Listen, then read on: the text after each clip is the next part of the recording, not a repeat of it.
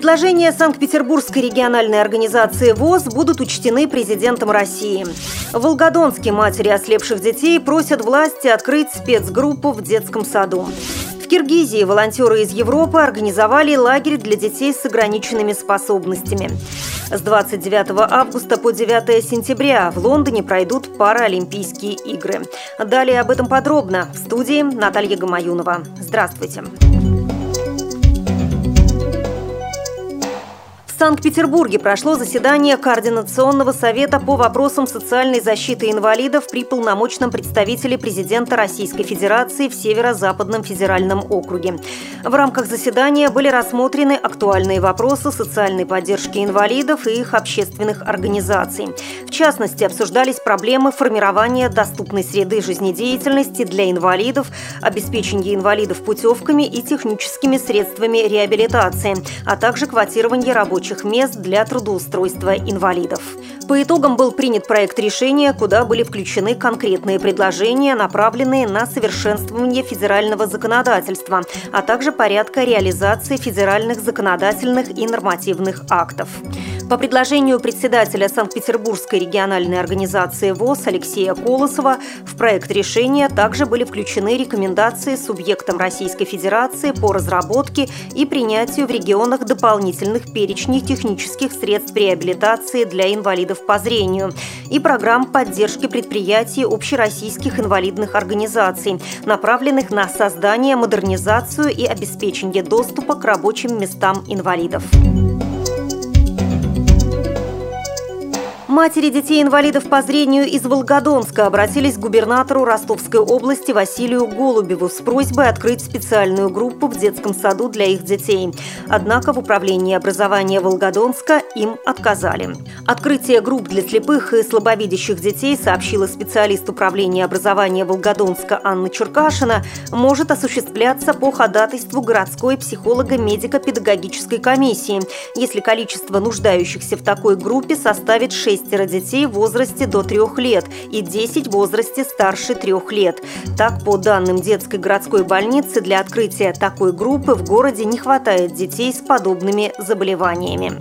Но чтобы дети с нарушениями зрения дошкольного возраста не остались без внимания и социальной адаптации, Управление образования предлагает им специализированную коррекционно-развивающую помощь работников городской психолого-медико-педагогической комиссии. С этой целью с 1 сентября 2000 2012 года откроется ставка тифлопедагога, проинформировала Черкашина.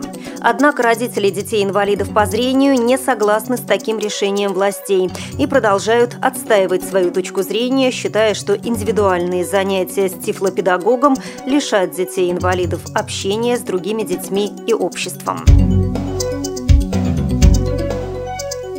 Киргизии завершил свою работу волонтерский лагерь Европейской сети «Во имя мира», организованный Ассоциацией родителей детей-инвалидов города Бишкека. Это первый опыт на территории Центральной Азии. Основной целью стала социальная адаптация детей с ограниченными способностями, развитие навыков общения посредством образовательных тренингов, а также информирование и консультация родителей о правах своих детей.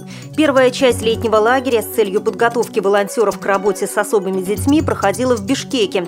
Затем 20 ребят вместе с родителями отправились на побережье Исыккуля, где волонтеры подготовили для них специальную программу, в рамках которой им были предоставлены услуги юриста, места организованные психологические тренинги, отдых и игры на пляже, рассказали координаторы летнего лагеря. В мероприятиях лагеря приняли участие ребята из Польши, Италии и Германии. Успешно для российской сборной завершилась Олимпиада в Лондоне. Сборная России стала четвертой в неофициальном общекомандном зачете, уступив место США, Китаю и Великобритании. С 29 августа по 9 сентября 2012 года в Лондоне пройдут Паралимпийские игры. Россию на соревнованиях представят около 200 спортсменов. Предполагается, что россияне будут участвовать в 16 из 20 видов спорта, включенных в программу игр. Напомним, что спортсмены члены Всероссийского общества слепых приняли участие в трех Паралимпийских играх – в Турине, Ванкувере и Пекине, завоевав 54 медали. Из них 11 золотых, 21 серебряную и 22 бронзовые. А сейчас я передаю слово моей коллеге Елене Волосюк. Она познакомит вас с прогнозом погоды на предстоящую неделю.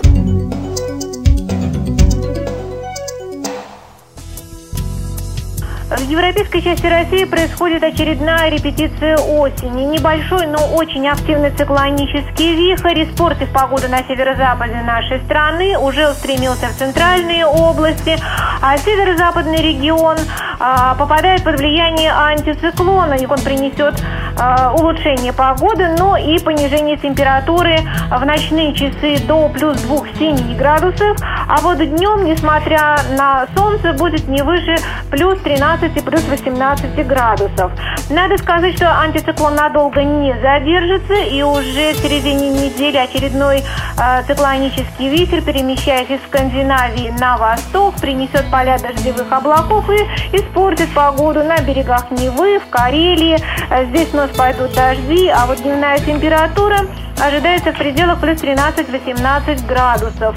А жителям северных районов России с погодой повезет меньше, потому что этот циклон принесет сюда более плотные дождевые облака и снизит показания дневной, дневных э, термометров до плюс 9, плюс 14 градусов.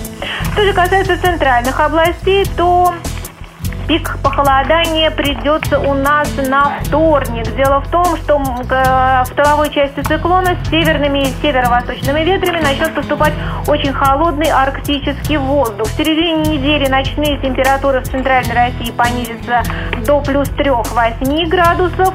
А, дневной прогрев э, минимальным будет во вторник на уровне плюс 10-15 градусов. Начиная со среды температура начнет расти во второй половине недели, но на фоне неустойчивой погоды.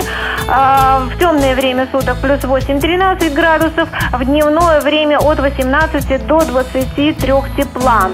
Похолодание в центральной России докатится и до Средней Волги. В середине недели там тоже усилятся дожди, и температурный режим снизится до 16-21 градусов. На улучшение погоды следует рассчитывать во второй половине недели, когда антициклон выпустит, э, вытеснит дождевые облака и будет способствовать дневному прогреву до 18-25 эм, градусов.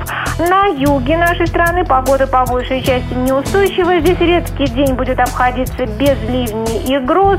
Но если в первые дни недели еще термометр днем будут показывать плюс 24-29, то в середине недели похолодает до плюс 20-25. Ну, собственно, похолодание окажется недолгим. И э, к началу выходных погода наладится, и столбики термометров вновь поднимутся до плюс 23-28 градусов. На Среднюю Волгу похолодание придет в середине недели. Здесь э, на фоне усиления дождей температура снизится до 16-21. На Урале э, в первые дни недели еще погода неустойчивая, довольно прохладная. Здесь 13-18 градусов во второй половине недели. А, вероятность осадков сократится до минимума. Правда, прохладнее станут ночи. Температура будет понижаться до плюс 1-6 градусов. Но дневной прогрев уже составит плюс 18-23. Север Сибири большую часть недели будет оставаться во власти сырого и прохладного воздуха. Здесь уже осень себя чувствует вполне комфортно. А вот на юге региона эм, дождей довольно много. Но если в первой половине недели тепло, плюс 18-23, то э, ближе к уикенду уже дневные температуры не превысят плюс 14-19 градусов. Во власти сырой холодной погоды остается Якутия. Здесь на фоне дождей в дневные часы не выше 10-15 градусов.